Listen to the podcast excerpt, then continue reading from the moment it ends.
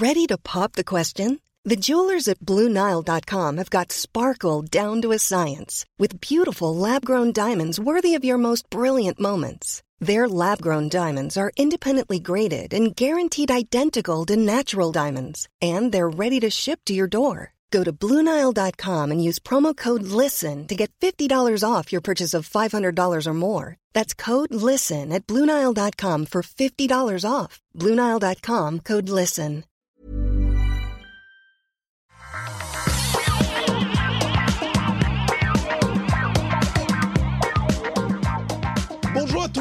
Et bienvenue sur le rendez-vous tech. J'ai la voix qui déraille.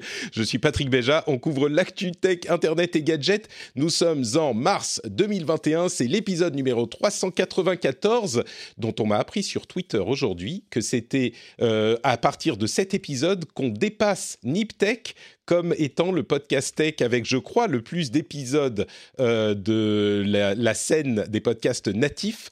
Et j'avoue que je suis extrêmement fier de cet achievement, d'autant plus que je n'ai pas fait ça seul. On a fait ça avec tous les patriotes, les patriotes qui nous aident à être là, à durer et à continuer. Je nomme aujourd'hui euh, Cliff Lambert, Papa, Gwanda Papa, Hongi Barros, Derf, Oiseau Piton, Eddie Pinson et le producteur Stéphane Lioret qui nous rejoint dans l'équipe de, de, production de l'émission. Euh, merci à vous tous. Euh, de soutenir l'émission sur Patreon. C'est vous qui permettez à cette émission de continuer, d'exister. Et c'est vrai que euh, dans le monde des podcasts, c'est pas évident que des podcasts euh, continuent longtemps. Et c'est grâce à vous, grâce aux auditeurs qui financez que c'est possible. Généralement, on va dire un podcast dure allez quoi, 2, 3, 4 ans. Alors ceux qui font un petit peu plus que ça, et nous, ça fait piouf, 12 ans maintenant, et ben on continue à vous détailler l'actu tech, et ben c'est grâce à vous. Donc merci beaucoup. Je suis donc Patrick Béja et je suis avec deux formidables invités pour cet épisode. À ma droite ou ma gauche, il y a Cédric, un grand que vous connaissez bien, qui est là régulièrement avec nous. Comment ça va, Cédric? Salut Patrick, moi je suis content d'être là à, plein de à plein d'égards. Alors 300, c'est quoi numéro 394 Bon d'abord j'ai énormément d'admiration parce que de fait le, podcast c'est quand même un marathon, hein, c'est pas un sprint. Et alors là on est au-delà du marathon, on est dans l'ultra marathon. et je suis un peu triste parce que si mes calculs sont bons, je serais pas là pour la 400e. Euh, ce qui me rend fort triste. Oh je ne sais pas ce que tu comptes faire pour la 400e. Enfin, en, même, temps, il ne tient qu'à toi. Mais, mais je veux dire. Euh, je sais pas, j'ai pas fait les calculs. de ça, c'est qu'on se parle toutes les 4 semaines. J'ai pas fait, j'ai pas fait le calcul encore, mais il n'est pas impossible que je sois pas là pour la 400e aussi en fonction de la. Euh, de, Du moment où mon ah, deuxième enfant va naître. ah, écoute, non, attends, excuse-moi. Il faut, il faut que tu aies des priorités dans la vie. Donc voilà, il faut que tu aies, une conversation sérieuse avec Madame ce soir. Bon, elle arrive à un moment où je suis pas sûr qu'elle qu'elle soit prête à tout entendre en même temps. euh, je, que je lui demande de tenir encore un petit peu. Six semaines, non, ça, ça, va être, ça, va être, dur, non, hein, ça, va être compliqué. Normalement, c'est prévu début avril et donc on aura euh, quelques épisodes où je serai en congé paternité. Là encore, je, vous savez que je parle beaucoup des patriotes, mais là encore, c'est grâce à vous que ça peut se faire. Euh, je serai en congé paternité parce qu'on n'a plus euh, 18 ans dans la cave de nos parents pour faire des, des podcasts et, ah du, et du Twitch et du YouTube. On est, ça veut dire que c'est les, les, les patriotes qui vont voter pour le prénom de cet enfant, en fait, c'est ça? Presque, presque. Euh, ah bon? ils, ils, auront le choix entre un prénom euh, et le même prénom qu'on aura choisi. euh, mais donc, voilà, on saura. Et puis la 400e, c'est pas tellement important, c'est la 500e qui sera la plus importante. Mais non, la 400e, c'est vachement important parce qu'avec deux enfants, c'est fini, c'est terminé. ouais, il n'y aura pas de 500e. Tu vas repasser à un rythme mensuel que tu feras d'une voix blanche. c'est oui, bout de ta vie. Je m'y attends. Merci pour cet enthousiasme, Cédric. On a également, qui participe à l'émission, pour la première fois, Aya Ndiaye. Euh, comment vas-tu, Awa? J'ai dit Aya, quelle honte. Awa, euh, comment vas-tu? Qui nous vient notamment euh, du podcast Tech à Tête. Comment ça va? Es-tu en forme? Écoute, ça va et toi? Euh, Je pense que je vais faire comme Cédric, je vais m'auto-inviter pour la 400e. je ne demande pas ton avis. Je pense non, mais ouais, j'ai trouvé la solution. En fait, la 400e, on va, on, on va la faire ensemble. Ouais, et, clairement. Et, et, Patrick vient s'il veut. Tu vois, comme ça, on reste assez flexible pour s'accommoder de sa nouvelle, nouvelle vie. Euh, je, je, précise qu'il y aura quand même des épisodes pendant que je ne serai pas là, pendant que je serai en, en, euh, en congé paternité. Ça sera pas moi, encore que j'en prépare certains. Enfin, je vous prépare des trucs. Mais, euh, mais, mais il y aura quand même des épisodes. Donc, si vous voulez être là pour la 400e, vous pourrez, hein, tout à fait. Mais ah. bon, à, même si, si euh, vous estimez que la qualité euh, des podcasts ne suit pas quand je suis pas là, vous pouvez toujours aller écouter Tête à Tech, euh, comme par exemple, au hasard. Bien sûr. exactement, exactement. Un très bon podcast de qualité. ah ouais, est-ce que tu peux nous, nous en dire, nous dire quelques mots sur toi, sur ce que tu fais pour que les gens qui te découvrent sachent te, te placer un petit peu? Ouais, avec plaisir. Donc euh, moi, je touche un peu à tout dans la tech. Euh, bah, comme, le, comme tu le dis, Patrick, je co-anime Tata Tech. On est à deux. Euh, on est, on est, on est très loin derrière. Je pense qu'on a quoi, 72 épisodes. Ça fait trois ans qu'on existe. Pas mal. Hein. ça se bien déjà. Ouais, on, on, te regarde un peu de loin en se disant peut-être qu'un jour, on verra bien. et, et à côté, je, je, milite, on va dire, dans la tech pour plus de diversité avec, euh, avec Diversity Days et, euh, et Acoba Fest. Et puis ensuite, je fais un coucou quand même aux, copains du Mouton Numérique, qui est aussi une super asso euh, dans laquelle je suis et qui travaille aussi sur une tech plus technocritique et moins, comment dire, technosolutionnisme, on va dire. Eh bien, écoute, je pense que tu vas avoir des avis extrêmement intéressants sur tout ce dont on va parler aujourd'hui, parce qu'il y a des sujets, euh, des gros sujets. On va notamment reparler, comme la semaine dernière, des NFT, mais aussi de Twitter, de ce que Jack Dorsey est en train de faire avec Square notamment, et euh, de la vente de son premier tweet qui a déjà atteint, je crois, 2,5 millions de dollars en NFT. On va euh, également parler de Flock, le Federated Learning of Cohorts, qui est la nouvelle solution de Google pour euh, la publicité protectrice selon elle, selon eux, de la vie privée. On va voir de quoi il en retourne. Et puis on a aussi des rumeurs Apple, un petit peu de politique, un petit peu de produits, un petit peu de modération, enfin plein de sujets hyper intéressants. Je vous garantis que vous allez être absolument passionnés. Et pour le premier sujet. Donc, comme je le disais, si vous n'avez pas écouté l'épisode précédent, allez écouter au moins le moment où on parle des NFT, des non-fungible tokens, parce qu'on est rentré dans les détails. Et on a expliqué de quoi il s'agit, comment ça fonctionne, à quoi ça peut servir. Et ça continue à faire euh, pas mal de bruit et pour une bonne raison. Donc on va continuer à en parler évidemment. Je vais résumer pour ceux qui savent pas de quoi il s'agit, donc en, vraiment en 30 secondes les NFT sont un élément de blockchain, de la technologie blockchain, qui permettent d'attribuer la propriété d'une œuvre qui est associée euh, au, token, au jeton en question, euh, et de la graver dans la blockchain, de manière à ce qu'on puisse savoir à qui appartient quelque chose. C'est pas forcément un objet numérique, hein, ça peut être ça peut être utilisé pour euh, traquer de manière euh, fiable, puisque c'est gravé dans la blockchain, la propriété d'objets physiques également, mais ça peut aussi servir pour des objets numériques, et on parle de n'importe quel objet numérique, comme par exemple le tout premier tweet de Jack Dorsey. Vous connaissez peut-être euh, ce tweet, il l'a euh, fait en 2006 et c'est assez célèbre. Il dit Just setting up my Twitter.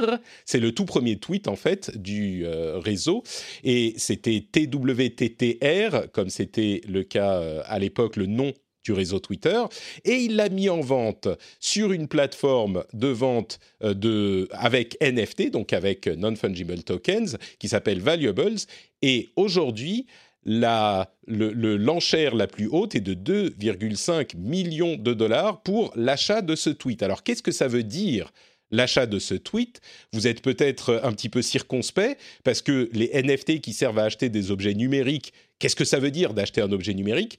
Eh bien en fait, ça dépend de la manière dont le NFT est utilisé. On m'a beaucoup posé la question cette semaine, est-ce que ça veut dire qu'on a les droits sur l'objet en question? On parlait euh, la semaine dernière de vendre des épisodes du rendez-vous tech, par exemple. Combien de, d'euros, de, de, douzaines de centimes d'euros seriez-vous prêt à mettre dans la possession d'un épisode du rendez-vous tech?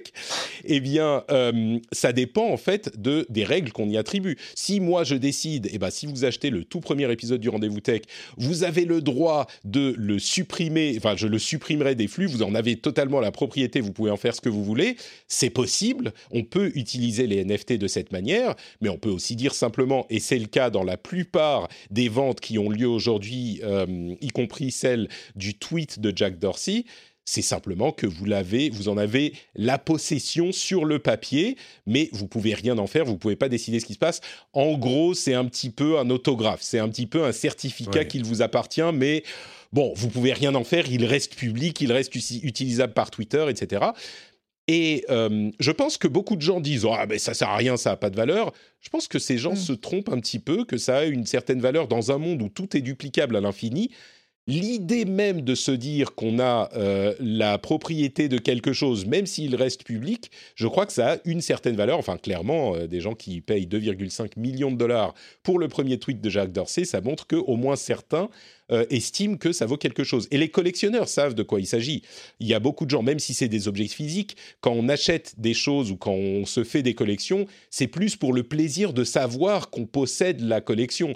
Il y a plein de gens qui achètent euh, plein de choses et qui ne les utilisent pas vraiment.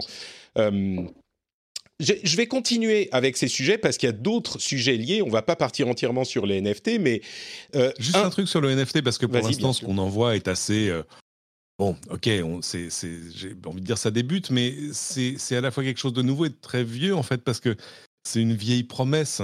Moi, ce que j'espère, c'est que tout ça se développe au point de régler enfin le problème des microtransactions, par exemple, euh, qui est un truc qu'on n'a pas réussi à régler depuis euh, quoi, 25 ans? C'est-à-dire juste la capacité, par exemple, de te vendre euh, de manière simple, sans que tu aies besoin de sortir ta carte bancaire, de, faire une double authentification, etc. Je sais pas, je veux te vendre un article quand tu vas sur le site du Parisien. Euh, si ça pouvait être 20 centimes, ce serait 20 centimes. Ok, super. Il faudrait qu'il y ait un truc en un clic, peut-être deux, pour arriver à le payer de manière simple. Et là, on va arriver à un système. Euh, je pense qu'il va y avoir une convergence entre ça d'un côté et puis, euh, ce que les experts appellent les, les CBDC, euh, les, euh, comment s'appelle Les monnaies numériques de banque centrale. En clair, par exemple, même la banque, le CB, la, Banque Centrale Européenne, va tester, dans pas très longtemps, son euro numérique. Bah, une fois que ton porte-monnaie d'euro numérique pourra communiquer de manière transparente avec, par exemple, ton compte bancaire, tu pourras faire des micros. Tu vois ce que je veux dire? Et tout à coup, l'accès ou la propriété sera largement simplifié. Alors évidemment, ce qu'on voit pour l'instant sur euh, tu vois, je sais pas, des DJ qui mettent aux enchères un MP3 et tout, c'est super. Euh, mais c'est intéressant parce que ça permet en plus de réfléchir, tu l'as dit, à, la différence, mais à la convergence aussi entre la propriété d'une chose et son accès. C'est pas parce que quelque chose est d'accès libre que personne n'en est propriétaire. Euh, mais et ça va, ça va permettre aussi à des artistes bah, de gagner leur vie, ce qui est quand même pas mal. Mais, mais c'est, ce qui est fou, c'est de voir à quel point, enfin, tout ça a pris 25 ans en fait. C'est, moi, je pense pas que ça. Vas-y, Awa, pardon. Non, ce que j'allais dire, c'est que justement, c'est euh, les NFT, ça fait quelques temps que les artistes s'amusent euh, à vendre des, œuvres sur le sujet, notamment sur toute la partie euh, musique, ou alors sur tous les artistes qui, qui, qui, faisaient de l'art génératif, vendaient déjà en fait leur production en ligne pour quelques, bon, j'allais dire quelques bitcoins, non pas du tout, quelques centimes de Bitcoin et quelques centimes d'Ethereum. et en fait, c'est juste que Jack, enfin, ça, y est, ça a touché le mainstream, quoi. Et je pense que ce qui fait réagir énormément sur cette partie-là, c'est le, le montant, c'est surtout la somme, en fait, qui fait réagir. Bah, je crois qu'il y a effectivement quelque chose. C'est de, l'auto-marketing par l'acheteur. L'acheteur, il a eu sa propre euh, crypto-monnaie à promouvoir, etc. Donc, euh, pour lui, c'est une dépense marketing. C'est un truc pour arriver à se mettre en Même si 2 millions et demi, c'est quand même du vrai argent. Mais moi, bah, j'aurais préféré acheter la barbe de Jack Dorsey. Mais celle-là, celle-là, je pense qu'elle est euh, le jour où elle partira, elle partira pour bien plus de 2,5 millions. Elle est majestueuse. Elle est non, elle est un petit peu moche, je trouve. Mais je crois que moi je ne suis pas convaincu que ça change la donne pour les microtransactions parce que c'est quand même des opérations qui sont à inscrire sur des blockchains. C'est euh, pas des choses aussi anodines que euh, on pourrait imaginer pour des, des, des articles à 20 centimes ou ce genre de choses. Et effectivement, il y a toujours eu de la vente d'objets numériques, mais là, c'est de la propriété vraiment. C'est de, c'est pas juste d'acheter un exemplaire d'un MP3 ou d'un, euh, comment dire, euh, comme on pourrait acheter un jeu sur une plateforme de vente de jeux. C'est vraiment, on a la possession de cette originale en quelque sorte. Et justement, c'est intéressant ce que vous dites tous les deux par rapport à l'autre événement dans ce domaine, c'est le fait que Square, donc la société de paiement de Jack Dorsey, a racheté Tidal, la euh, société de streaming de musique de Jay-Z, euh, qui donc est une société de streaming de musique comme on en connaît plusieurs, qui n'a pas le succès fou euh, que connaît depuis des années Spotify ou même les gros du, du, marché comme Apple ou Google, mais qui existe depuis un moment et qui est déjà en place. Et on peut se demander pourquoi est-ce que Square, une société de paiement, rachèterait une un service de streaming de musique. Mais quand on fait le lien avec un petit peu ce que vous dites euh, tous les deux, Cédric, pour les euh, microtransactions d'une certaine manière, donc le paiement, euh, la rémunération des artistes, et toi aussi, Awa, avec la vente de MP3, eh ben, on peut imaginer qu'il y a tout un écosystème à développer pour que les artistes puissent se faire rémunérer en vendant non plus juste des droits à euh, Spotify ou d'autres pour être payés quelques centimes d'euros à chaque euh, stream, ce qui est euh, ce qui va rester présent. Hein. C'est pas que ça ça va disparaître, mais qui peuvent en plus monétiser une sorte de de fandom euh, en vendant des choses comme bah oui les euh, premières éditions limitées avec euh, numéroté et signature de l'artiste ou ce genre de choses avec des NFT qui permettent d'identifier ça et de d'authentifier la propriété de ces choses-là de manière complètement fiable. Est-ce que c'est un truc que vous imaginez qui puisse se développer C'est comme ça qu'on, que l'on analysait la plupart des gens. Je vais, je vais donner la parole à Awa parce que Cédric, Cédric on ne l'arrête plus. Moi, tant qu'il y a des, piles, je continue. Donc, euh, oui. mais, mais oui, euh, Tu, connais un peu le domaine, donc euh, c'est quelque chose qui pourrait fonctionner? Bah, En fait, pour moi, le, le, fait que, le fait que Jack se tourne vers Tidal, c'est pas du tout anodin. Et en fait, quand on regarde le, tous les, toutes les entreprises que Jack a pu monter jusqu'à présent ont, une, ont un socle commun, c'est qu'il essaye toujours de résoudre des problèmes de distribution dans Twitter, il essaie de mettre en relation euh, des journalistes, des personnes avec une audience. Dans Square, il essaie de, faciliter l'accès aux services numériques, euh, aux services financiers, pardon. Et là, en fait, c'est ce qu'il va faire avec Tidal, c'est de dire, bah, en fait, on va faciliter euh, la distribution d'un contenu, bah, là, qui va être de la musique, vers, une audience en coupant un peu bah, ce, que, font toutes les plateformes de streaming, en fait, en coupant le, middleman, en fait, entre qui étaient les labels avant. Mmh. mais, ça, euh, c'est. Ça, c'est déjà possible sur Spotify. On n'est pas, pas obligé de passer par un label. Pour moi, ce qui est intéressant avec Square et, et, Tidal et les NFT, c'est qu'ils pourraient offrir aux artistes, en plus de ça qui existe déjà, le fait de euh, vendre d'autres choses à leurs fans et ces objets uniques, quoi, ces objets de collection. Euh, puisqu'il s'intéresse énormément aux NFT, Jack Dorsey. Moi, c'est ça que je vois comme, comme euh, plan machiavélique. Euh, et, ça serait effectivement la distribution de choses qui, sont, qui viennent des artistes vers les fans. Mais à mon avis, c'est pas juste la musique. C'est. Non, ouais, je pense qu'il y a aussi pas mal de produits financiers qu'il va aussi essayer de, euh, d'apporter à, toute cette, à tous ces artistes, en fait, qui aujourd'hui n'ont pas grand-chose. C'est ça, ils ont aujourd'hui que Spotify ou même Tidal ou les autres à qui parler pour vendre la musique qu'ils ont fait en tant que euh, bah, stream. Et là, ils se positionnent un petit peu dans le, les, chaussures de Patreon qui offrent tout un tas de services aux créateurs, mais spécifiquement designés pour les artistes dans la musique. Moi, je crois que c'est quelque chose qui pourrait fonctionner. Cédric, tu avais autre chose à ajouter? Non, non, pas sur, pas sur le dossier des, des artistes, mais euh, on, est clairement dans la, la désintermédiation. Moi, j'ai entendu euh, quelqu'un, un, un, podcasteur euh, et prof d'économie d'ailleurs, qui lui avait un conseil pour Jack Dorsey.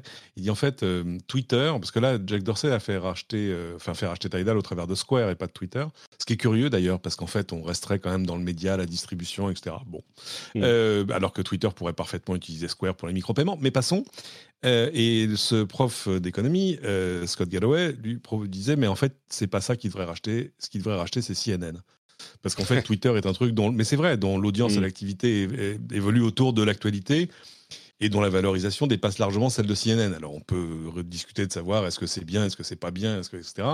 Mais euh, mais c'est vrai que ça remet les idées à l'endroit sur l'importance relative, en tout cas dans des termes financiers, de ces entreprises là. Mm. Bon, il y a d'autres d'autres choses qui sont liées à cette mouvance. Euh, je ne sais pas si vous regardez des YouTubers qui ont euh, qui commencent à parler de trucs comme Nebula. Je ne sais pas si vous connaissez Nebula, mais il y a d'autres euh, choses de ce type-là. Nebula, Floatplane, c'est Floatplane, je crois c'est en fait des regroupements de YouTubers qui sont en train de construire leur propre plateforme euh, en partenariat avec des grosses infrastructures, mais euh, qui sont en train de construire leur propre plateforme pour diffuser du contenu tel qu'ils l'entendent, de manière un petit peu plus sur laquelle ils ont plus le contrôle qu'avec euh, YouTube. Et c'est marrant parce que c'est la première fois que je vois les gros YouTubers qui du coup ont des moyens financiers euh, un petit peu plus importants que les petits créateurs dont je parlais tout à l'heure qui, qui font ça dans la chambre euh, de, la maison familiale et donc qui n'ont pas beaucoup de frais, mais il y a des gros créateurs, on parle de, euh, je sais pas moi, Linus Sébastien, ce genre de gens, ce genre de personnes qui font des choses de ce type-là et qui construisent leur propre plateforme. Et il y a aussi un autre événement, je raccroche un petit peu des choses qui sont euh, euh, plus ou moins reliées, mais euh, on entend beaucoup parler de Twitch dans les médias français ces derniers temps, encore plus qu'avant, notamment avec la chaîne de Samuel Etienne qui a reçu hier François Hollande. Il y avait 77 000 spectateurs à 23 heures, nous rapporte Chloé Wattier, notre amie, et c'était mmh. la plus grosse audience d'une chaîne dans le monde à ce moment-là précis. Euh, et du coup, étant donné que c'est euh, quelqu'un d'un petit peu connu dans les médias qui s'intéresse à Twitch. J'ai l'impression que tous les médias s'intéressent à Twitch aujourd'hui en France et découvrent un peu Twitch, même si certains y sont déjà un petit peu présents. Et moi, je demandais euh, un petit peu malicieusement combien de temps avant que euh, la presse française ne demande euh, une part des revenus d'Amazon pour financer la, la presse, à votre avis, puisque maintenant ils découvrent qu'il y a ce genre de choses? Bon, je plaisantais à moitié, enfin peut-être à moitié, mais... non, enfin, je, pense, je pense que c'est... Je, je, pense et je crois et j'espère que c'est hors sujet, mais tout comme la presse française ne demande pas une cote-part des revenus publicitaires des chaînes de télé, par exemple. Non, non, bien sûr. Je, plaisantais, je plaisantais. Oublions cette, euh, cette, boutade. Mais ce, ce, que je trouve intéressant, c'est qu'il y a, j'ai l'impression, une sorte de d'ébullition, d'effervescence dans le milieu de la, de la création euh, et de toutes les formes de création, y compris presque de, du, journalisme, en fait, si on, relie ça à, Twitch et YouTube. Euh, et qui a été un petit peu ouverte par Patreon, mais euh, qui pourrait permettre à ces, toutes ces formes de travail euh, de diversifier un petit peu leur euh, activité. Et je me demande si c'est pas le début de quelque chose. Vous savez que dans l'émission, j'aime bien essayer de vous parler de ce qu'on peut commencer à sentir dans l'industrie tech qui influencera dans les mois ou les années à venir le reste de la société. Je me demande si là, il n'y a pas quelque chose à, à noter. Mais bon. Je pense surtout que c'est le, le, continuation d'un mouvement assez constant vers le payant, en fait. Mmh. C'est-à-dire qu'il y a des choses pour lesquelles le, modèle publicitaire peut avoir des limites. Et, euh, et c'est ce que les youtubeurs ont constaté sur YouTube, parce qu'en fait, ils sont quand même face à des taux de rémunération qui sont en baisse. Enfin, c'est un peu compliqué, mais pas, ils ont aussi d'autres sources de revenus, donc tout ça, tout ça peut être mis à plat. Mais, mmh. mais évidemment, c'est nettement plus facile ne serait-ce que de, de, comment dire, de planifier un peu euh, ce qui, tu vois, ce qui va se passer devant toi dans l'année à venir. Euh, si tu, si tu dis, bah voilà, aujourd'hui j'ai X milliers d'abonnés, ils payent tant. Enfin, tu vois, tout à coup, tu es, face à un, revenu euh, récurrent que tu peux planifier dans le temps. Enfin, c'est autre bah, chose. C'est bon, alors tiens, sur cette vidéo-là, j'ai pas, ils ont passé qu'une pub, et alors celle-là, elle a été démonétisée. Enfin, tu vois. Sur, la, sur les plateformes en question, effectivement, c'est des plateformes qui fonctionnent avec abonnement, avec des, des, prix euh, beaucoup plus faibles, évidemment, que des choses comme euh, Netflix. On est de, dans, dans une poignée d'euros, mais c'est des plateformes avec abonnement. Et effectivement, sur YouTube, euh, les publicités ne, ne rémunèrent pas les, les, grosses chaînes, même si sur les grosses, grosses, ça représente des sommes importantes. les publicités, généralement, d'après ce que je sais, ça représente que quoi, 20-30% des, des, revenus, même des grosses, grosses chaînes. Donc, euh, ça suffirait pas à les faire fonctionner telles qu'elles fonctionnent. Quoi. Et en plus de, de cette question de, de, revenus que peuvent apporter euh, YouTube et euh, les, les, pubs dessus, je pense qu'il y a aussi le problème de, de l'incompréhension que la plupart des créateurs, notamment les YouTubeurs, ont par rapport à YouTube. Il y a très souvent des cas où des très gros créateurs sont en conflit direct et extrêmement public avec YouTube en disant on ne comprend pas vos décisions, on ne sait pas pourquoi on a été démotisé, on ne sait pas pourquoi notre chaîne vient de se faire ban. Mm. Et bah, quand c'est la seule source de revenus et qu'on ne comprend absolument pas comment les décisions sont prises euh, bah, sur votre, enfin sur votre façon de, sur vos, ce qui vous permet de vivre en fait, euh, ça devient tout à fait logique de se dire bon, mais en fait j'ai besoin d'autre chose, de plus constant, de plus stable et que je peux maîtriser euh, face face à YouTube qui, qui décide tout seul dans son coin en fait. Complètement. Moi, je peux, je, suis pas un gros YouTuber, mais j'ai une petite chaîne YouTube et même, euh, enfin, on voit très bien quand on rentre dans l'engrenage que on comprend rien à la manière dont ça fonctionne, pas à la manière dont fonctionne YouTube, mais à la manière dont les les euh, l'algorithme va décider que tel ou tel truc fonctionne, que tel. Bon, c'est c'est assez obscur, donc je comprends la frustration de ces YouTubers si on dépend entièrement de ça pour ses revenus, c'est pas pas évident. Parlons des FLOC, euh, les Federated Learning of Cohorts. Là encore, c'est un sujet dont je pense que vous allez entendre parler dans quelques temps, et peut-être que vous avez déjà entendu parler, mais vous ne savez pas exactement de quoi il s'agit. C'est la réponse de Google à la menace de euh, démantèlement des cookies de tierces parties et la manière dont ça fonctionne, c'est que les cookies, les cookies, bon, réexpliquons les cookies très très très rapidement. Les cookies, c'est des petits fichiers qui sont euh, posés sur votre ordinateur quand vous naviguez sur un site internet et qui va indiquer, qui va garder des informations sur vous auxquelles vont pouvoir accéder les différents sites web euh, auxquels vous, euh, que vous visitez.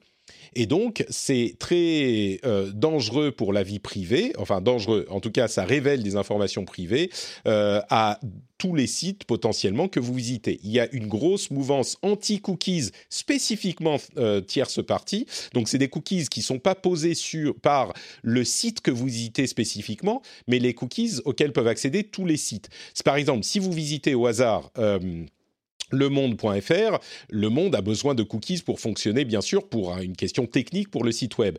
Mais un cookie euh, du monde normal, ça sera un cookie du monde. Un cookie tierce partie, ça serait un cookie de, euh, je dis au hasard, Le Figaro auquel le monde peut accéder. Généralement, c'est plutôt des agences de pub, des, euh, des, des sociétés publicités, des Google, des Facebook, ce genre de choses. Et donc, les cookies tierce partie auxquels tout le monde peut accéder sont sous le feu des projecteurs et euh, sous le feu de la législation. Euh, en tout cas, ça sent le roussi. Donc, Google essaye de faire quelque chose de différent. Et ce quelque chose de différent, ça s'appelle le FLOC, Federated euh, Learning of Cohorts. En gros, c'est flock, c'est une nuée, c'est comment on appelle ça Des oiseaux. Une, oui, un flock, une nuée. Une nuée d'oiseaux, c'est ça. Et la manière dont ça fonctionne, au départ, je me disais ah bah c'est euh, des trucs qui sont euh, fédérés par euh, des groupes de plusieurs milliers d'internautes, c'est pas identifiant personnellement, donc c'est pas si mal. Et puis j'ai lu l'article que je mettrai dans la newsletter de l'IFF, l'Electronic Frontier Foundation, qui se bat pour la vie privée et depuis depuis très longtemps sur Internet et qui sont quand même, ils sont généralement assez remontés, donc il, faut prendre ce qu'ils disent souvent avec un tout petit grain de sel, mais il n'empêche, ce qu'ils disent euh, sur le fonctionnement est assez factuel et assez quand même inquiétant. En gros, ce qu'ils disent, c'est euh, bah, les cookies, c'était pas bien, et Flock, c'est pas bien non plus. Euh, ne, ne, buvez pas le Kool-Aid que vous vend Google, c'est pas du tout une solution qui est protectrice de votre vie privée. En gros, la manière dont ça fonctionne, c'est que le navigateur que vous utilisez, qui sera compatible avec Flock, créera un profil sur vous en fonction des sites que vous visitez. Toutes les semaines, il mettra à jour ce profil et il vous associera à un groupe de personnes qui ont un profil similaire et ne partagera avec les sites web que vous visitez que ce groupe, ce flock, cette nuée. Et le groupe devrait avoir, euh, en théorie, au, minimum quelques milliers de personnes. Et donc, il n'y aura effectivement pas d'informations individuelles sur vous, très personnelles, qui vous identifieront. Il y aura simplement un groupe de comportements auquel vous appartenez, qui sera euh, identifié sur les sites web que vous visitez. Alors, en théorie, c'est mieux que euh, ce qui se passe avec les cookies. Et je pense que concrètement, effectivement, on, est dans une situation où c'est mieux que les cookies. Mais ce qu'il pointe du doigt, il y a plusieurs choses qu'il mentionne, c'est que bah, les groupes en question, en fait, c'est des groupes comportementaux, sociaux, peut-être ethnique, peut-être euh, très identifiable en fait. De la même manière qu'on peut micro-targeter euh, sur Facebook ou sur Google ou sur d'autres, bah, on peut micro-targeter avec ces choses-là aussi. Et euh, si on est dans ce type de logique, eh ben on va avoir des, des comment dire des, démographies socioculturelles qui vont être identifiées. Et quand on a quelques milliers de personnes, bah, c'est pas énorme à l'échelle euh, bah, de, du monde entier, parce que c'est de ça qu'on parle. Si on a un groupe qui représente quelques milliers de personnes, c'est très très très précis.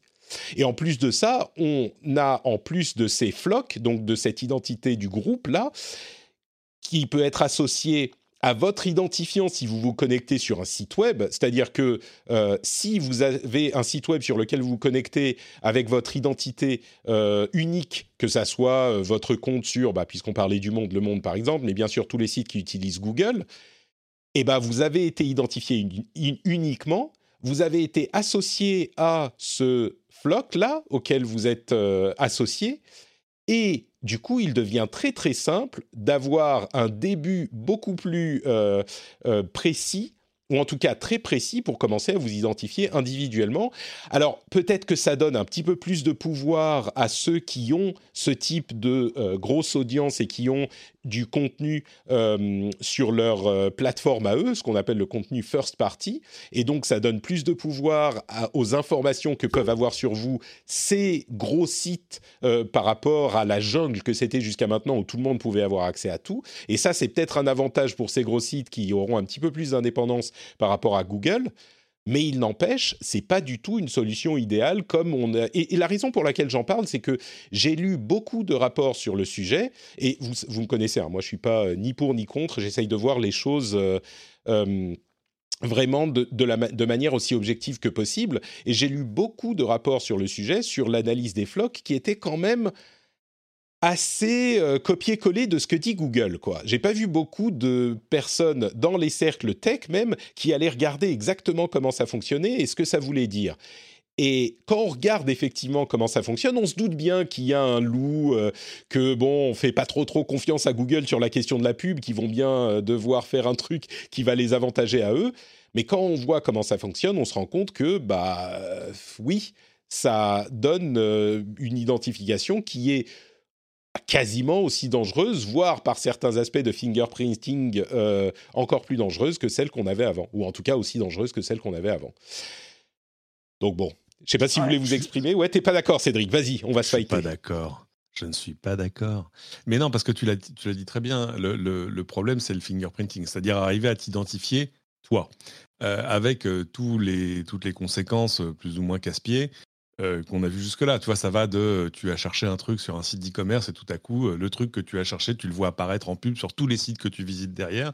Ça, on appelle ça le retargeting. Alors ça, de fait, euh, pour des annonceurs, c'est un truc qui a une énorme valeur parce que tout à coup, on sait ce que le truc que tu, que tu veux acheter à cet instant précis. Bon, bref, donc évidemment, on va pas te lâcher mais c'est intenable sur le long terme. Enfin, je veux dire, c'est, tellement. Surtout quand on, quand on te retarget toujours alors que tu as déjà acheté le truc. Donc, c'est genre, lâchez-moi la grappe, c'est bon, je l'ai acheté, la chaise, ça va.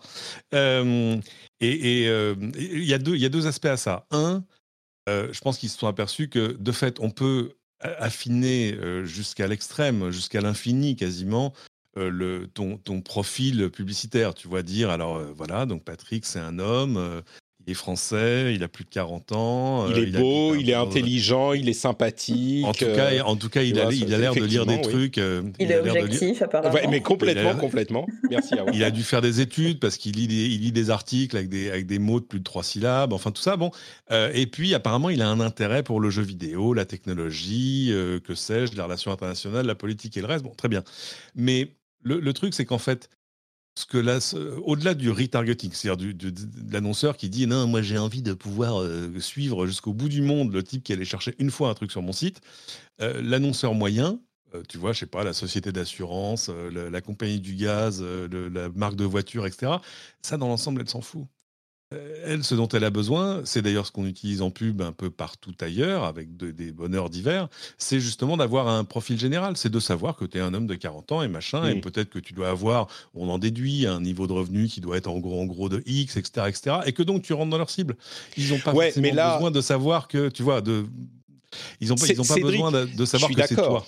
Je suis d'accord, euh, complètement. Mais quand on parle, bon, un homme de 40 ans, intelligent, beau, etc., il y en a euh, quand même pas mal en France, tu vois, euh, qui, qui Non, non, et puis il a dû faire des recherches en ligne, donc on sait qu'il va avoir probablement un enfant dans pas longtemps. Tout ça. Il y a quand même des infos qui sont, mais c'est ça. non, mais c'est ça que je veux dire. Ce que je veux dire, c'est que en fait, c'est pas juste une catégorie socio-professionnelle CSP+. Si on parle de nuées, de flocs, de quelques milliers de personnes, c'est beaucoup beaucoup plus précis que juste euh, bon euh, Patrick il doit avoir euh, j'allais dire il doit avoir 15 000 euros aujourd'hui à claquer parce qu'il est CSS plus plus plus plus. Non il a un enfant donc en fait il a besoin de 15 000 euros en plus pour survivre.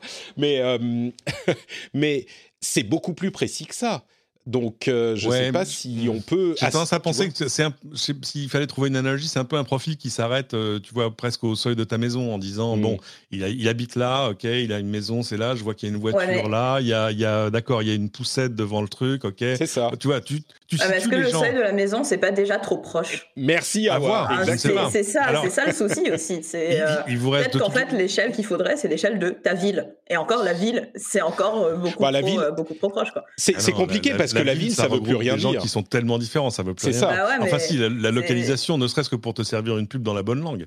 Oui, d'accord, mais, euh, c'est aussi ça le souci, quoi. C'est que en face de, de ces flocs, c'est toujours la même question qui se pose de, protection et de respect euh, de la vie privée. Moi, la première question que j'ai à chaque fois, c'est toujours l'intentionnalité de Google. Pourquoi maintenant? Pourquoi aujourd'hui? Alors justement, euh, c'était la deuxième partie de mon exposé. Euh, non, c'est pas ça. C'est qu'en fait, ils sont, ils sont aperçus d'un truc, c'est que pour leurs annonceurs, avoir un truc, euh, avoir en gros le profil de Patrick, hein, c'est pas très payant. Avoir le profil de 3000 personnes comme Patrick, ça c'est pas mmh. mal. et surtout, ça arrive à un moment où ils ont compris que le curseur était allé trop loin, en fait. Et que, un, ça n'avait pas d'intérêt euh, énorme en termes de business, et que deux, on avait dépassé les limites de l'acceptabilité. Et il le voit avec ce qui est en train d'arriver à Facebook, qui lui euh, se, débat dans des trucs où ils en, ils en, viennent à dire oui, non, mais nous, on est là pour euh, protéger les, les PME. Pardon mais, Marc, mais qu'est-ce que tu dis? Mais tu es à peine humain.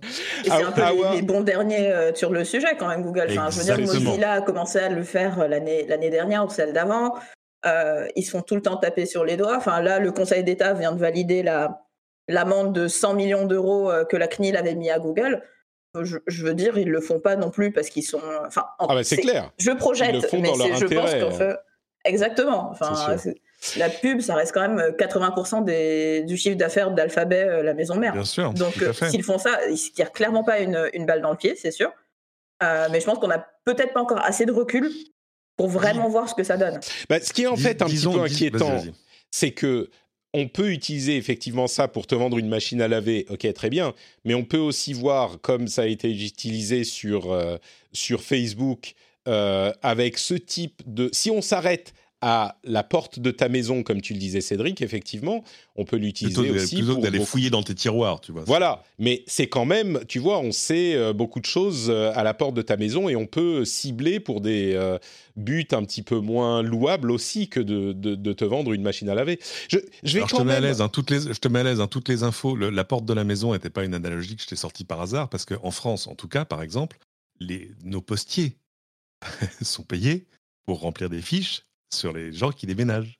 Euh, en disant bah ouais tiens telle maison ok il doit y avoir tant de personnes dedans il y a une voiture il y a machin il y a tout ça donc c'est des mmh. infos qui sont déjà de, utilisées dans dans d'autres profils moi j'ai lu ce que disait l'IFF et c'est intéressant ce qu'il explique en gros c'est que euh, ok tu vas avoir des cohortes de plusieurs milliers de personnes le problème, c'est quand des sites, des annonceurs, etc., vont pouvoir essayer de croiser ça avec des, des infos plus précises qu'elles ont ah, sur ça. ton compte. Le fameux fingerprinting, oui. Ah oui. Voilà, c'est ça. Et, alors là, euh, ils, sont, ils sont rapprochés de Google et Google euh, dit oui, oui, ça c'est vrai que c'est un challenge, on ne s'est pas encore euh, réglé, on a un plan sur la privacy, etc., etc. Et, mais il dit il faut qu'on arrive à. Ça fait partie des choses qu'il faut qu'on arrive à, à, résoudre parce que sinon, bah, sinon ça veut dire qu'on peut, que n'importe, enfin pas n'importe qui, mais tu l'as dit, surtout des grandes plateformes pourraient, pourraient déjouer les, les plans de Google là-dessus. Je, vous lis la, citation euh, spécifique de Google. We realize this means other providers may, be, uh, may offer a level of user identity for ad tracking across the web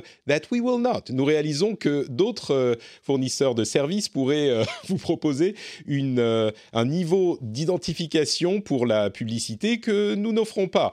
Et comme des graphes de personal identifiable uh-huh. information basés sur les, les, ça commence par un F et le logo est bleu. Hein. Voilà, ce genre de choses. Mais pas que, mais pas que. N'importe qui qui a un truc qui vous identifie euh, à travers d'autres sites, comme votre adresse email par exemple, si vous utilisez la même, eh ben ça y est, c'est bon, c'est terminé. Il vous identifie, il commence à construire un, un, euh, profil sur vous et c'est terminé. Vous avez le niveau d'identification. Je vais quand même. On va. Bon, je pense qu'on avec un, un, détail quand même. Un détail quand même. Tout, tout ça se passe sur le background du RGPD, c'est-à-dire que c'est qui et on l'a vu. Regarde ce qui s'est passé sur WhatsApp. T'as quoi On a dit aux gens, oui, alors euh, on vous rappelle, WhatsApp appartient à Facebook et euh, donc Facebook va pouvoir croiser quelques informations et puis ouvrir WhatsApp aux entreprises, machin. Bon, ça allait pas plus loin. Le, tes, tes, conversations sont toujours chiffrées, etc. Euh, et t'as vu le, tsunami de ah au secours, que se passe-t-il? Bon, ils ont c'était de la surréaction parce que Facebook a été nul dans son explication, mais mais quand même, on arrive à un moment, ce que je disais sur l'acceptabilité, où les gens D'abord, ils en ont marre à chaque fois qu'ils ouvrent une page web de dire oui, je, alors je vais non, ça non, je veux pas ça. Ah, qu'est-ce que c'est que ça l'intérêt légitime? C'est quoi cette nouveauté? Ah bon, alors donc faut que je décoche 18 options avant d'aller lire un article. Soit. Euh, donc, euh, et, ne serait-ce qu'arriver à mettre fin euh, à, la gabegie qu'il y a eu pendant très longtemps sur les cookies tiers qui se déclaraient à personne, etc., c'est quand même un grand, grand pas pour l'humanité. Bon, je, je vais, je vais juste dire un petit truc et puis laisser euh, Awa conclure euh, sur ce sujet. Je vais me faire un tout petit peu l'avocat du diable quand même, dans le sens de Cédric. Euh, et donc, je, fais mon jingle, c'est comment?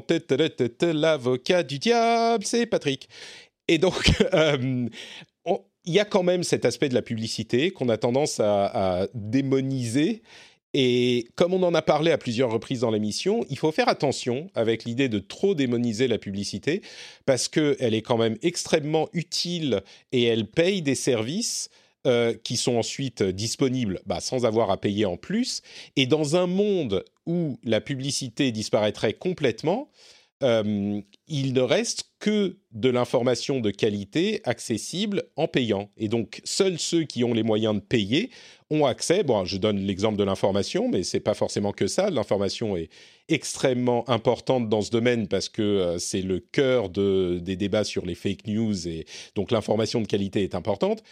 Donc la publicité a, je crois, euh, malgré toutes mes objections exprimées à cette histoire de Flock, la publicité a aussi sa place pour permettre d'avoir une rémunération euh, potable pour une information qui est offerte, euh, entre guillemets, gratuitement. Donc ça, c'est une chose à pas perdre de vue dans ces discussions, et peut-être que euh, les flocs sont un juste milieu, ou qu'il faut aller un petit peu plus dans une autre direction que, celle que prend Google, mais c'est important à garder à l'esprit. Bah, ah ouais, si tu veux conclure, je te laisse la parole. Ouais. Ouais, pour, bah, je, vais, je vais rebondir sur ce que tu viens de dire parce que je trouve ça hyper intéressant. Euh, bah, juste avant, on parlait du, euh, de cette idée que les gens étaient prêts à payer pour avoir accès à du contenu exclusif et du contenu de qualité. Donc, si on fait un, pas en arrière sur la publicité pour donner un peu plus d'accès, euh, pour, dire que les gens en fait sont prêts à payer pour avoir accès à du contenu, en fait, j'ai envie de dire, c'est pas plus grave. Ça a l'air d'être le mouvement, en tout cas, vers lequel on, on va. on le voit notamment avec l'essor des newsletters payantes. Et ensuite, euh, cette idée de se dire, ben, en fait, euh, on va couper l'accès à toutes les personnes qui n'ont pas les moyens de payer pour y avoir accès. Enfin, c'est déjà un peu le cas, j'ai envie de dire. Les, on, paye, on paye de nos, de nos vies privées, en fait. On paye peut-être pas de façon monétaire, financière, mais on paye quelque chose. Et on paye le fait que, bah, Peut-être que euh, aujourd'hui, ils s'arrêtent au pas de notre porte, mais peut-être que demain, on se dira bon, bah, tant pis, euh, ils ouvrent nos tiroirs et puis, enfin, tant pis quoi. non, mais c'est ça le problème, c'est que si on retire la possibilité de payer avec notre vie privée, pour schématiser effectivement ce qu'est la publicité, si on retire cette possibilité et si on dit aux gens bon bah maintenant la seule information, un tout petit peu de qualité qui existe, il faut ouvrir le portefeuille pour. Il y aura plein de gens qui pourront pas le faire, qui pourront peut-être le faire sur euh, une source ou et encore, et des gens qui pourront pas le faire. Et c'est tout le cœur du débat sur les fake news et la manipulation des gens avec euh, des, informations de qualité plus que discutable. et, du coup, l'idée d'avoir la pub qui permet d'avoir accès à ces choses-là en payant un peu avec notre vie privée, c'est quelque chose qu'il qui, serait dangereux de retirer complètement. Comme on le dit dans la chatroom, il faut faire la différence entre la pub et le traçage. Et je crois que peut-être qu'il y a un équilibre à trouver entre pub et traçage pour tracer moins mais euh, avoir de la pub quand même. Peut-être que c'est là la réponse. Mais euh, pour, pour, répondre à ce que tu disais, Awa, c'est ça le problème. Si on n'a plus la possibilité de payer avec notre vie privée, on ne pourra payer qu'avec notre argent. Et je ne sais pas si ce scénario de société est, vraiment souhaitable si on va à cet extrême. Bah, je ne sais pas, parce qu'aujourd'hui, les extrêmes, on les a atteints. C'est-à-dire que, effectivement, la nuance entre pub et traçage, mais euh, aujourd'hui, quand on regarde les conséquences de Facebook sur la démocratie, j'ai envie de dire, on, on le paye déjà à ce prix. Non, mais c'est exactement la... mais c'est ça, la question. non, mais c'est ça la question. C'est ça la question. Le problème de Facebook, c'est exactement le cœur de ce débat. Le problème de Facebook, c'est que Facebook met à disposition et Facebook et le web. Hein, on parle de Facebook spécifiquement, mais Facebook met à disposition du monde entier une information qui peut être de faible qualité, voire de mauvaise qualité, voire de, euh, euh, de, de des, des fake news gratuitement. Et ceux-là, ils vont pas disparaître. Ils vont pas partir ils sont là pour rester. Donc si on fait en sorte que les sites qui offrent de l'information de, qualité ne peuvent plus le faire en utilisant de la pub pour se financer, ils vont tous passer à un modèle, payant et il ne restera de gratuit que la publicité, que l'information de mauvaise qualité et le genre de trucs qu'on voit sur Facebook. C'est ça le danger. Et donc c'est pour ça qu'on a encore besoin d'une publicité qui fonctionne. Euh, en tout cas, c'est l'idée le, dont on parle ici. Euh, Surtout, ce qui se passe avec Flock, c'est que tout à coup, Facebook, qui pensait avoir, euh, tu vois, un peu Google à ses côtés dans cette histoire, en disant voilà, on est, on est deux grands deux immenses plateformes qui vivons toutes les deux de la publicité. Bah, allez, regarde à, côté de lui, il n'y a plus personne. Et de, l'autre côté de la rue, il y a Google qui est à côté d'Apple en disant non, mais chérie, toi, tu te débrouilles. Hein. Moi, je, moi je, je, joue plus, euh, je joue plus de ton côté de la rue, quoi. Et, euh, ouais, ouais, je pense qu'ils vont avoir, euh, enfin, le, réveil va être un peu difficile, d'autant que quand on fait la longue litanie de ce qu'ils ont fait de travers, c'est terrifiant. Bon, on va, on va avancer. Je veux répondre à deux euh, choses qu'on dit dans la chatroom. D'une part, euh, on nous dit payer, toujours payer. C'est vrai qu'on a dit payer beaucoup. Mais euh, les enfants, je comprends que ça soit pas super sympathique de payer tout le temps. Mais si vous trouvez des journalistes qui font du travail de qualité gratuitement, eh ben, je vous montrerai un monde où on peut tout avoir sans payer. Je, je, crois que malheureusement, le travail de qualité n'existe pas sans rémunération. Et si vous pensez qu'on pourrait le faire, je vous encourage à aller voir votre euh, employeur euh, demain et lui dire que vous pouvez travailler sans euh, salaire, que finalement, en fait, c'est pas la peine. Donc ça, c'est la première chose. L'autre chose, c'est la, question qu'on nous demande, qu'on nous pose, c'est est-ce qu'il serait possible d'avoir de la publicité sans traçage? Malheureusement, je ne crois pas. Surtout, alors quand on achète un magazine de, de, jeux vidéo, par exemple, on sait plus ou moins qu'une personne qui achète un magazine de jeux vidéo va être intéressée par les jeux vidéo et le type d'intérêt qu'il ou elle va avoir.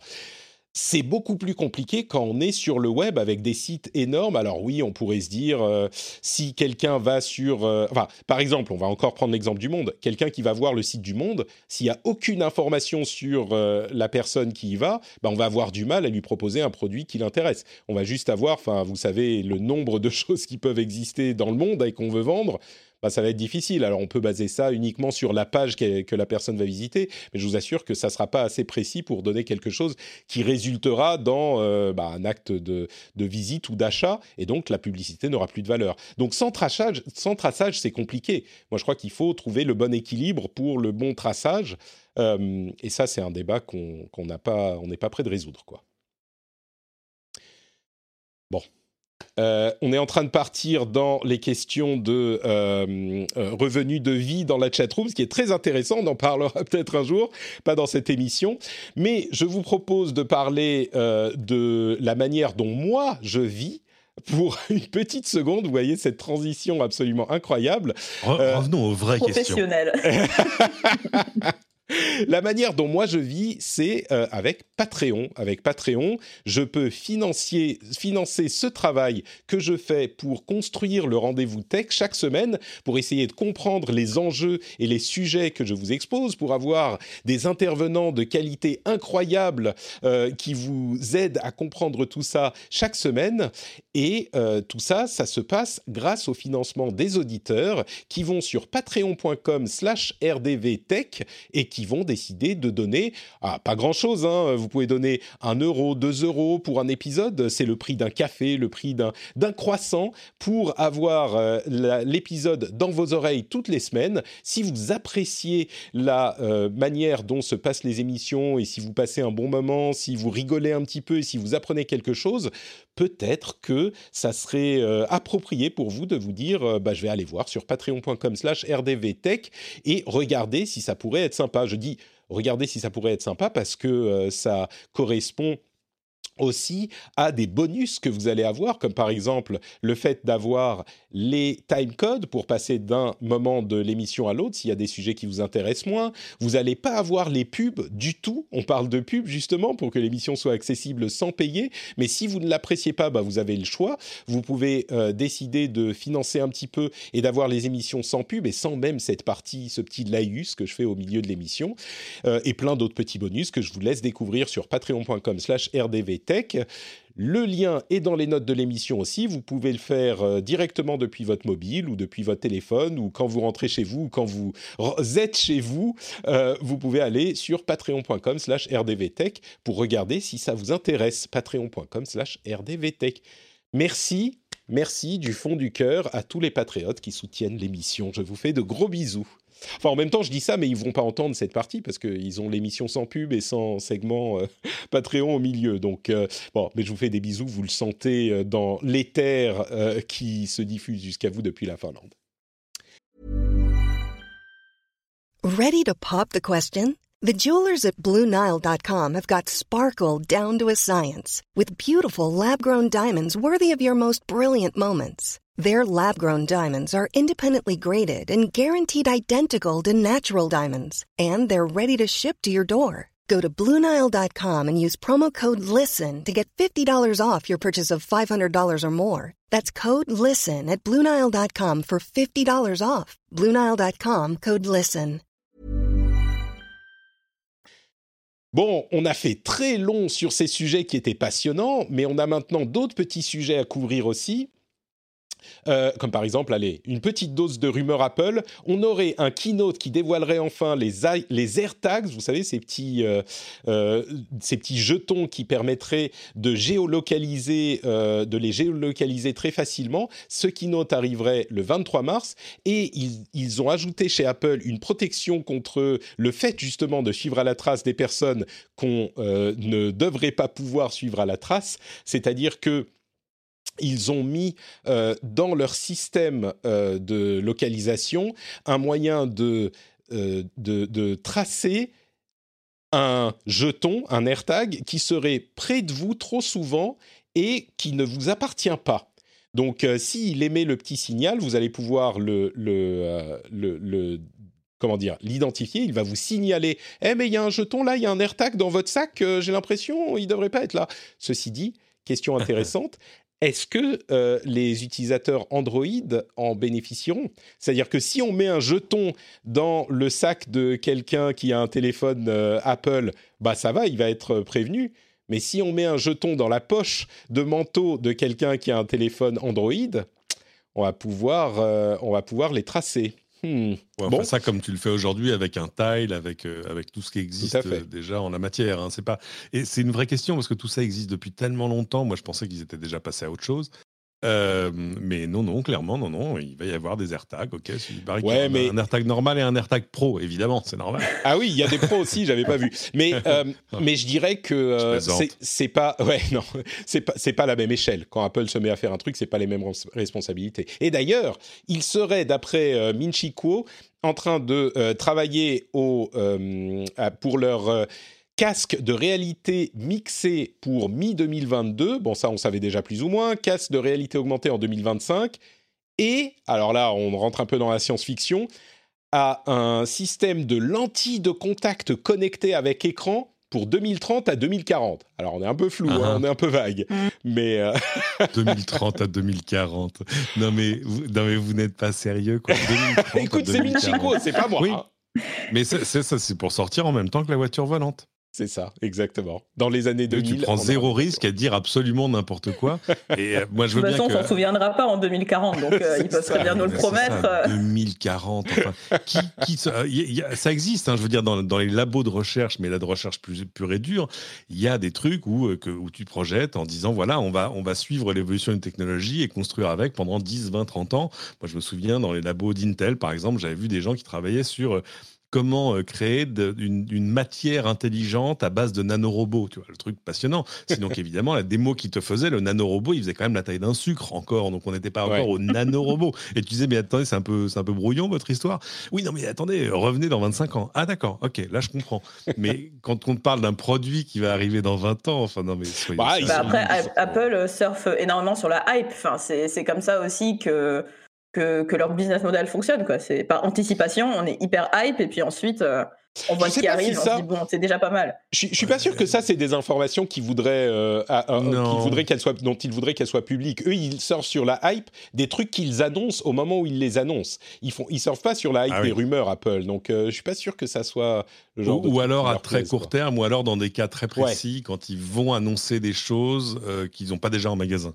C'est-à-dire qu'en gros, euh, quand préannoncer quelque chose va rien leur coûter en vente et va juste potentiellement peut-être coûter un peu à la, à la concurrence. Mais là, si tu veux, personne se dit ah ils vont sortir des lunettes de VR en 2040. Vite, il faut que j'achète des actions.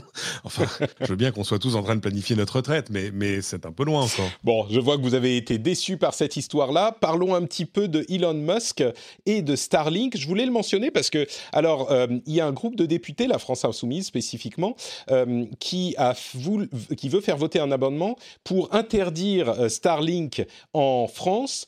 Euh, C'est alors, c'est basé sur. comment dire C'est basé sur tout un tas de spéculations plus ou moins justifiées sur la question de l'astronomie euh, amateur, euh, la question de l'encombrement de, le- de l'espace, dont on a déjà parlé à plusieurs reprises. Moi, j'ai l'impression que c'est pas forcément la priorité dans ce genre de, de, combat euh, sur la technologie.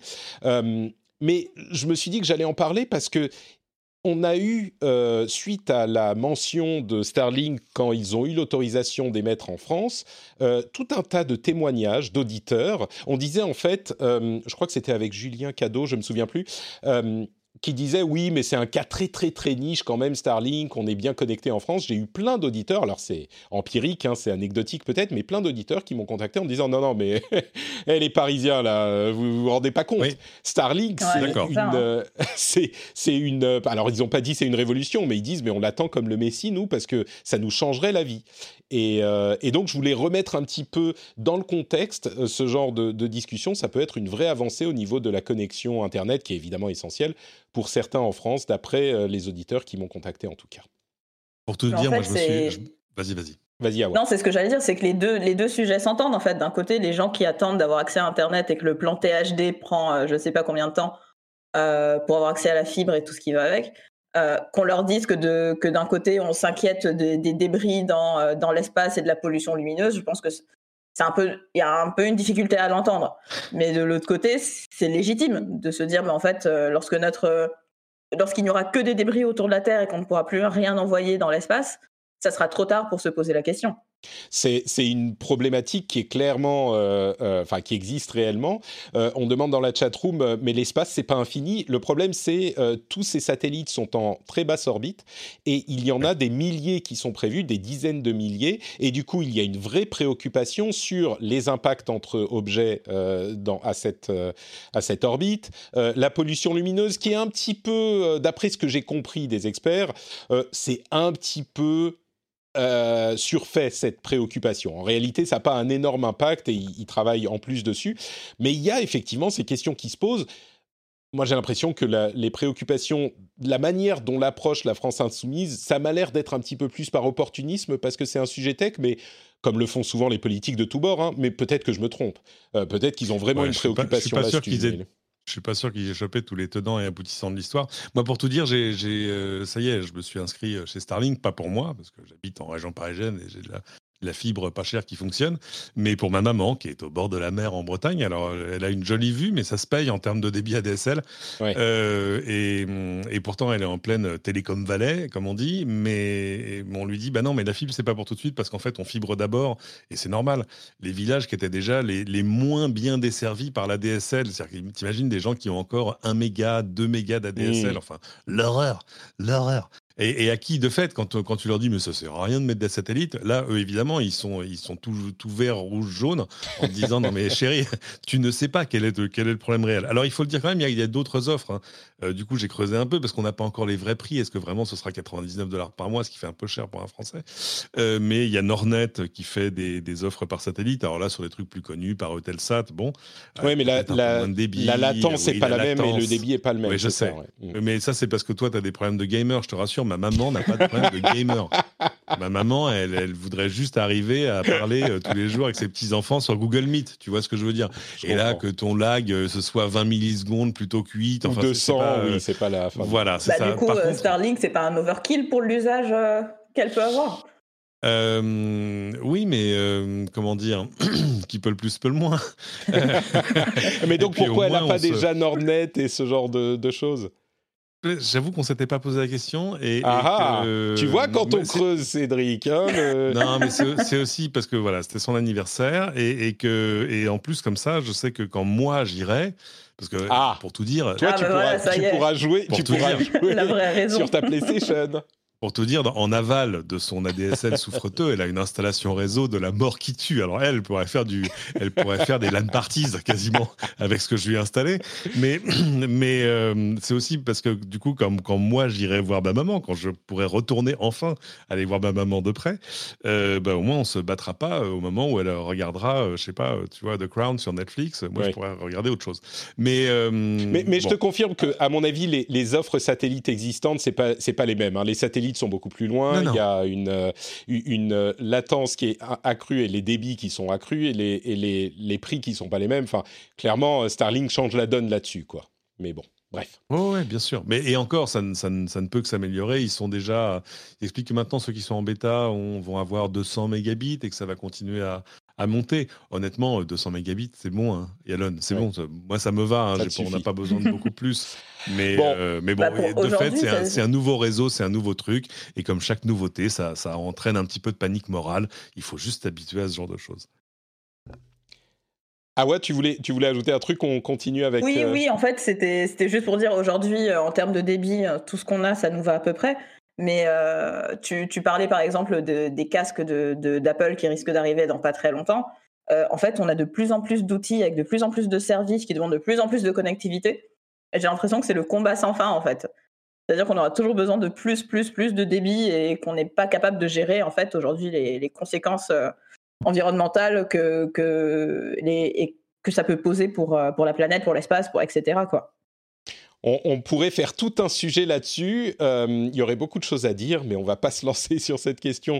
T'as ton après-midi là?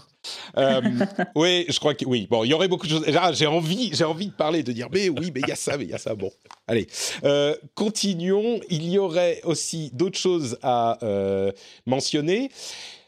Google euh, augmente ses prix de 2% euh, pour les pubs pour compenser les taxes numériques et dans le même temps, Brave, vous connaissez le navigateur Brave, euh, a acheté Tailcat qui est un moteur de recherche open source et ils vont proposer un moteur de, un moteur de recherche alternative. C'est particulièrement intéressant parce que tous les moteurs de recherche alternatifs aujourd'hui, il y en a plusieurs, hein, mais je crois que la plupart d'entre eux fonctionnent en fait avec euh, une base de moteurs de recherche existants, c'est-à-dire en gros euh, Microsoft ou Google. On va dire ça comme ça.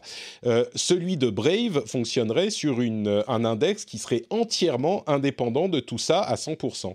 Et ça va être intéressant de voir où ça les mène. Il y a d'autres sujets que je voulais évoquer aussi. Euh, Twitter serait en train d'inclure dans son interface la possibilité d'avoir, comme sur Instagram, des euh, ventes euh, directes dans les tweets, donc d'avoir un produit qui mènerait directement à un achat. On se demande pourquoi ça n'a pas été fait avant. C'est tellement évident, peut-être un peu moins que sur Instagram. À rajouter à la longue liste des trucs qui devraient exister sur Twitter depuis 5 ans, je ne sais pas. Un petit peu. Bah, tu sais, Jack Dorsey est bien trop occupé à s'occuper de sa barbe justement. Donc, il n'a pas le temps de s'occuper de et, et, de Square, qui représente quand même plus de 80% de sa, sa, fortune, enfin de sa fortune potentielle. Il est plus sur euh, Square que sur Twitter en ce moment. Et c'est un problème, parce que Twitter est quand même pas une petite épicerie, tu vois, c'est pas un hobby, Twitter. Il y a quand même, euh, ça pose des questions. On parle plus de Twitter que de Square, mais c'est dommage que ce soit moins important pour son patron que son deuxième job. Euh, bah, autre side job pour Amazon, les magasins, les magasins sans caissiers et caissières. Euh, il y a une première boutique Amazon qui s'appelle comment? Amazon Go, je crois. Amazon Fresh. Amazon Fresh euh, qui ouvre mm. en Angleterre, donc l'invasion du reste du monde. Ils en avaient déjà aux États-Unis. L'invasion du reste du monde commence. Donc, euh, c'est, vous savez, hein, c'est des systèmes de Pardon, Amazon Go. C'est non, c'est toi, c'est toi qui avais raison. C'est Amazon Go. Et il y a Amazon Fresh où ils vendent. Il y a Amazon les deux, Fresh, c'est de la livraison. Euh, non, bah en fait, cette boutique-là s'appelle Amazon. les magasins, il me semble. C'est ça. Ah, on s'y perd. Attends, c'est Amazon. Ah oui, alors Est-ce que c'est Amazon Now Est-ce que c'est Amazon Fresh Amazon Go Amazon maintenant Amazon, STP Amazon Prime, Amazon Prime Go Fresh. C'est ça. Donc, en tout cas, il euh, commence à ouvrir en dehors, euh, en dehors des États-Unis. Et donc, ça risque d'arriver un petit peu partout, peut-être. Bientôt. J'ai testé, moi j'ai testé à Seattle et c'est Ouais, c'est confondant en fait. Et, c'est à la fois confondant et puis une fois que tu as compris vaguement comment ça marche, tu dis ah bah ouais, mais là encore, euh, on aurait pu le faire avant. Alors bon, les technologies étaient peut-être pas au niveau, etc. Mais, euh, mais tu as, cette impression de, partir sans payer, ce qui est toujours très curieux. C'est que tu vois, tu rassembles les trucs, tu dis je vais prendre ça, ça, le sandwich, le machin, la boisson, nanana. Alors c'est un inventaire qui est un petit peu limité, c'est pas un, hypermarché. Mais, mais euh, voilà, et, tu, et là on te dit bah allez-y, sortez, mais, alors, tu mets juste les trucs dans ton sac et tu sors du magasin. Tu t'en vas et, là, tout à coup, l'application se fait. C'est bon, bien sûr, on, vous a débité, ça, ça, ça, ça, ça. C'est marrant parce que on parlait de politique. Vous savez que dans cette émission, euh, je n'hésite pas parfois à parler simplement un petit peu de, sujets euh, politiques qui sont intéressants. Mais c'est marrant parce que dans les tweets qui suivaient l'un des tweets sur le sujet, il y a eu un combat euh, de, bords politiques différents qui s'est euh, initié. Certains disaient ah mais voilà on remplace les caissiers et d'autres disaient ah mais voilà vous voudriez qu'on garde ces métiers aliénants jusqu'à la fin des temps c'est très bien si on supprime ce genre de métiers pour en faire d'autres et donc, ça lance le débat éternel sur euh, est-ce qu'on remplace les métiers euh, de ce type par d'autres ou est-ce que c'est simplement euh, renvoyer des gens chez eux sans, travail? Ça, c'est une question qui n'a pas encore vraiment de réponse, mais c'est le genre de question que ça peut poser quand je vous dis que la tech amène forcément à la, à la, à la société, à la politique, à l'économie, à la pub. Bah oui, c'est assez difficile en fait. C'est qu'on a tous cette idée de se dire bah, regardez la révolution industrielle, on a pu se on a pu euh, arrêter tous ces jobs euh, hyper répétitifs euh, sans forcément énormément de valeur ajoutée pour le remplacer par des machines, sauf qu'on se rend compte que, enfin, il y a quand même un temps de latence pendant lequel les gens se retrouvent sans emploi, le temps que les formations se fassent, que les reconversions se fassent, et en fait, on est juste en train de se dire bon, on accepte de sacrifier un certain nombre de personnes qui vont perdre leur emploi, en se disant que bon, pour le bien-être de la majorité, c'est acceptable. en fait, dans ces débats-là, c'est souvent les gens qui sont euh, impactés par ce genre de décision ont rarement leur, mot à dire. Les gens subissent et ensuite, bon bah tant pis, on les oublie, on passe à autre chose. en même temps, c'est un mouvement constant. C'est-à-dire que c'est euh, Schumpeter, la, la, destruction créatrice, sinon qu'évidemment, une technologie qui, tout à coup, je euh, je sais pas, oblitère, invalide un métier, une compétence, n'est pas celle qui va en même temps euh, créer la nouvelle, la nouvelle compétence, le nouveau métier, le truc qui va créer, tu vois, le, le recyclage des emplois existants. Mais, mais, euh, mais c'est vrai, oui, on, l'a vu sur la révolution industrielle. Enfin, l'arrivée de, la voiture, euh, l'arrivée de l'automobile n'a pas donné de meilleurs emplois aux chevaux, tu vois ce que je veux dire Non, c'est ça. Exactement. et, J'aime bien ta manière de, de, le présenter, oui. Et pourtant, c'est un truc irrépressible. Et, ce qui est intéressant, c'est que le, ce grand mouvement de l'automatisation qu'on voit aujourd'hui, alors à travers la robotisation, mais aussi le logiciel, tout simplement. Bah, ça, c'est pile ce cas, c'est que ce qui est en train de changer, c'est que, euh, comme, comme vous le disiez là tous les deux, c'est que avant c'était des choses qui attaquaient, j'ai envie de dire, le, bas de l'échelle des emplois, c'est-à-dire les emplois les, moins qualifiés, que ce soit dans l'industrie, euh, même on le voit dans le service là. Ce qui est en train de se passer maintenant, c'est qu'on on attaque là le, le milieu de l'arbre des compétences, c'est-à-dire euh, je sais pas, regarde à New York, chez Goldman Sachs, avant, ils avaient un plateau où il y avait 600 traders. Et ben maintenant, non, il y avait 2000 traders, je. Et maintenant, non, ils ont embauché 600 développeurs. Il n'y a plus de traders. maintenant, c'est des robots qui passent les ordres. Et, là, je pense que tu vois, autant euh, si tu es ouvrier non qualifié, tu, connais cette menace-là parce qu'elle elle te souffle dans le cou de manière euh, assez constante. Autant les gens qui ont fait, tu vois, des, maths et des écoles de commerce et du reste pour devenir trader chez Goldman Sachs, ils pensaient pas que leur emploi était euh, fongible, comme on dit dans les. Ouais, voilà, c'est ça. Mm. Je, vais, dire que le, jour, on, bon, c'est pas qu'on rigole, mais il y a peut-être des gens qui rigolent, mais le jour où l'automatisation viendra pousser les, les, journalistes et les podcasteurs dehors, on, rigolera moins. encore que, on dit ça, mais c'est déjà le cas. Hein. le métier de journaliste est beaucoup plus difficile aujourd'hui. Je vois de plus en plus d'articles qui ont en haut de l'article une petite, euh, un petit bouton lisez cet article. Euh, c'est le cas sur The Verge. Il y a aussi des, une application que j'utilise pas mal d'ailleurs, une extension à mon navigateur Chrome qui s'appelle Podcastle qui en fait lit simplement les articles. C'est en anglais uniquement, mais ah, lit, à haute voix. Lit à haute voix, oui, oui, pardon. Ça, ah oui, d'accord, je ne comprenais pas. Il va, sur, il va sur des sites et là, il y a un bouton qui lui dit lis l'article. oui, enfin, c'est pour ça que j'étais J'étais venu pour ça à la base. Oui, je veux dire, je veux dire que ça, ça te lit à haute voix, euh, ça te fait une lecture avec une voix artificielle de l'article. Et on n'est pas loin de, je sais pas, un truc qui met plusieurs articles intéressants comme ça ensemble, te crée un podcast, et du coup, moi, j'ai plus de boulot. Bon, Cédric, j'ai changé d'avis. Qu'est-ce que c'est que ces conneries d'Amazon Fresh Mais oui, ça, ça, ça, marche pas. ah ouais, on est d'accord. ce, que, ce que tu fais, c'est de l'artisanat, c'est autre chose. Tu vois ce que je veux dire C'est euh, et c'est one of a kind. Il y a pas, ah, on peut pas reproduire. Euh, tu vois, tu vas pas remplacer les podcasts que tu écoutes le matin euh, par juste la lecture par une voix aussi réussie soit-elle, parce que maintenant tu as des voix quand même d'enfer, euh, de mhm. ce qui, ce qui est passé dans le journal. Ça, ça, c'est pas du tout la même chose. Écoute. On avait, en plus, on avait toujours dit que tout ce qui était euh, artistique euh, ne pourrait mhm. jamais être remplacé par des robots. Enfin, aujourd'hui, il faut voir le boulot qui, qui, est fait par les. Bah, encore une fois, ceux qui font de l'art génératif et qui bossent avec des algorithmes. Ok, il faut quand même quelqu'un pour créer l'algorithme, mais une fois qu'il est fait, en fait, les œuvres d'art qui sont créées le sont, fait, sont, le, sont créées automatiquement. Donc, euh, je pense qu'aucun d'entre nous n'est protégé. mais du coup, c'est marrant parce qu'on revient. On revient euh, à ce qu'on disait au tout début. Est-ce que l'important finalement, c'est pas juste de savoir, parce que des, des œuvres d'art générées par des algorithmes, il va y en avoir des, des milliers et des dizaines de milliers et des millions et des milliards et peut-être plus encore. Mais en fait, ce qui est important, c'est de savoir qui, quel artiste est derrière, quelle intention il y avait derrière, et, de, et c'est ça, c'est le fait de savoir simplement. On peut avoir deux œuvres exactement identiques, mais si on sait que l'une d'entre elles a été créée de manière froide et l'autre par un, un, vrai artiste qui a un cœur et un cerveau et une âme, eh ben c'est à celle-là qu'on accordera de, de l'importance, peut-être. Et c'est l'unicité de l'âme humaine qui compte. c'est exactement ce qui s'est passé euh, depuis 20 ans avec l'arrivée des, diamants artificiels. Mhm. Euh, un diamant, on, connaît la structure moléculaire euh, d'un diamant. Un diamant, c'est un diamant. Et ben, il y en a tu qui presses sont du carbone très très fort, ça te fait du diamant. C'est ça, avec un gros marteau. Et, voilà. Et mais maintenant, on arrive à les générer de manière artificielle. Alors pour l'instant, évidemment, ça, ça a posé des très gros débats dans, dans l'industrie des diamantaires, hein, pas au-delà. Sur mais c'est pas pareil. Oui, mais regarde, ça, c'est exactement la même chose. Enfin, même ouais, mais ça sort des petits enfants dans des mines. Par exemple, par exemple. Et puis euh, ça, ça, comment dire, ça retire sa valeur à, un marché euh, qui a été euh, créé sur une fausse pénurie. Enfin, il y, a plein de choses artificielles. Oui, c'est ça. Oui, mais oui, mais en même temps, c'est vrai que le, le, tu vois, le, ce qu'on investit, je parle pas d'argent dans un diamant, c'est voilà, c'est un truc unique qu'on est allé chercher au centre de la terre. Enfin, tu vois, alors que là, c'est c'est bah une intention, quoi. C'est ce que je disais. Ça sort d'une imprimante 3D, mais toi ça au doigt, Géry.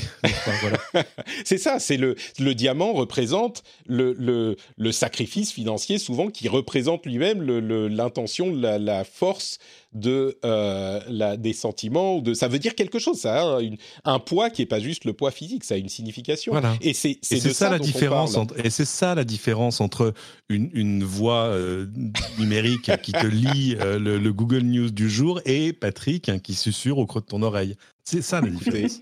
la conclusion de tout ça, c'est patreon.com slash rdvtech. merci de financer le vrai travail des humains euh, on, va, on va entrer dans un monde de science-fiction où il faudra expliquer que les humains ont besoin de manger, pas les algorithmes. Donc, euh, financer le travail des humains euh, de Human, comment on va dire Human Liberation Front, quelque chose comme ça. Bon, euh, bah écoutez, on va pas euh, passer plus de temps sur Microsoft Mesh que de simplement dire que c'est une infrastructure qui va nous permettre d'avoir une euh, présence virtuelle plus facilement. En gros, c'est tout ce qui est meeting avec avatar par réalité augmentée, réalité mixée eh bien, Microsoft est en train de préparer ça avec son Microsoft Mesh, dont ils ont fait une démo un petit peu rigolote. Euh, vous savez quoi, je vous mettrai dans la newsletter le lien vers l'article, comme ça vous pourrez voir par vous-même. Et je mettrai aussi le lien vers un article absolument passionnant d'un site qui s'appelle restoftheworld.org, euh, que je consulte de plus en plus dans ma veille, qui est un site qui euh, suit l'actu tech dans bah, tout ce qui n'est pas l'Occident en fait, et qui détaille dans cet article-là la manière dont Line, l'application de messagerie directe la plus populaire en Asie, a mis en place son programme de fact-checking, qui est vraiment, vraiment intéressant, qui protège la vie privée et le chiffrement de ses communications en mettant sur le, les utilisateurs le rôle de, non pas de fact-checker, mais de demander un fact-check sur une information qui leur paraît un petit peu suspecte. Et ils expliquent dans l'article comment ça fonctionne techniquement. Mais en gros, quand on voit un truc dont on n'est pas sûr, on peut demander au service de Line, ça, euh, est-ce que c'est vrai ou pas? Et il vous envoie une réponse. Euh, et il y a tout un élément, enfin toute une série d'éléments intéressants derrière. Alors évidemment, c'est pas la solution euh, ultime, mais c'est surtout pour la manière dont ça gère le fact-checking dans un environnement entièrement protecteur de la vie privée, c'est-à-dire un, environnement end-to-end -end encrypted et c'est une solution qui est très intéressante que je vous encourage à lire. Ça sera dans la newsletter à laquelle vous pouvez vous abonner sur notepatrick.com et qui est gratuite. Euh, par contre, les patriotes ont une version étendue de la newsletter. Donc, euh, vous voyez, c'est vraiment ce modèle. Euh, tout est gratuit et vous pouvez avoir un petit peu plus si vous le souhaitez. Bah écoutez, je pense que ça fait un bon petit programme pour ce rendez-vous tech. Euh, merci à tous les deux de nous avoir suivis. Est-ce que vous pourriez me dire où on peut vous retrouver si on en veut un petit peu plus? On va commencer par Awa peut-être, euh, où on peut te retrouver sur Internet? Euh, plutôt sur Twitter où je passe mes journées à un peu shitposter. donc Technically Awa sur Twitter. venez me voir et venez voir les, les projets cool sur, les, sur lesquels je bosse. Technically Awa, on aura le lien bien sûr dans les notes de l'émission. Euh, Cédric, at Cédric, où te retrouve-t-on? Bah, Cédric euh, sur Twitter où je passe ma journée à pas de poster parce que j'essaie de, travailler. euh, et puis. Oh, multitasking, hein, ça passe. oui, oui. Avec le, avec l'expérience, vous le verrez. Euh, ça, ça marche pas bien le multitasking. Non, honnêtement, quand j'ai envie de travailler, il faut que je un Twitter. C'est l'âge, ça, Cédric. C'est pas, c'est pas l'expérience, c'est l'âge. Je sais pas, je sais pas si c'est mon grand âge ou si c'est le fait que j'ai un, un, problème sur, tu vois, someone is wrong on the internet. Ah oui, ça c'est possible aussi. Mais non, c'est pas vrai ce que vous dites. Et là, tu parles tu vois, tu, tu, peux pas fact-checker chaque tweet qui passe sur ton flux, c'est pas possible. Donc bon, bref.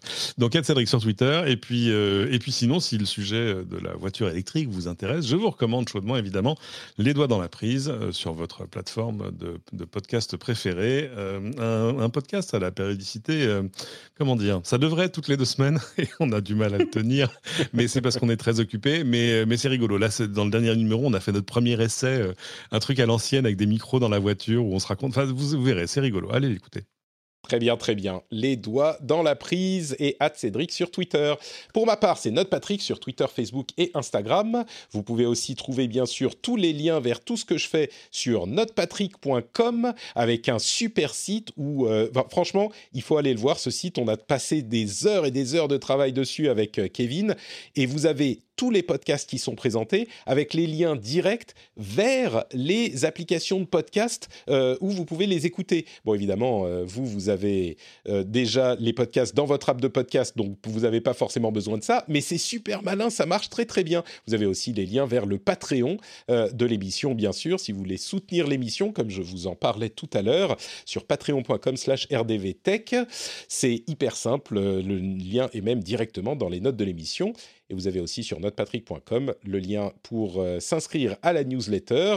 Et comme ça, vous recevez tous les jeudis, vendredis matin la newsletter avec toutes les infos que j'ai retenues pendant ma veille. Et vous aurez notamment cet article de restoftheworld.org qui est vraiment formidable. Je vous remercie tous de nous avoir suivis et je vous donne rendez-vous dans une petite semaine pour un nouvel épisode. Je vous fais de grosses bises et à très très vite. Ciao, ciao.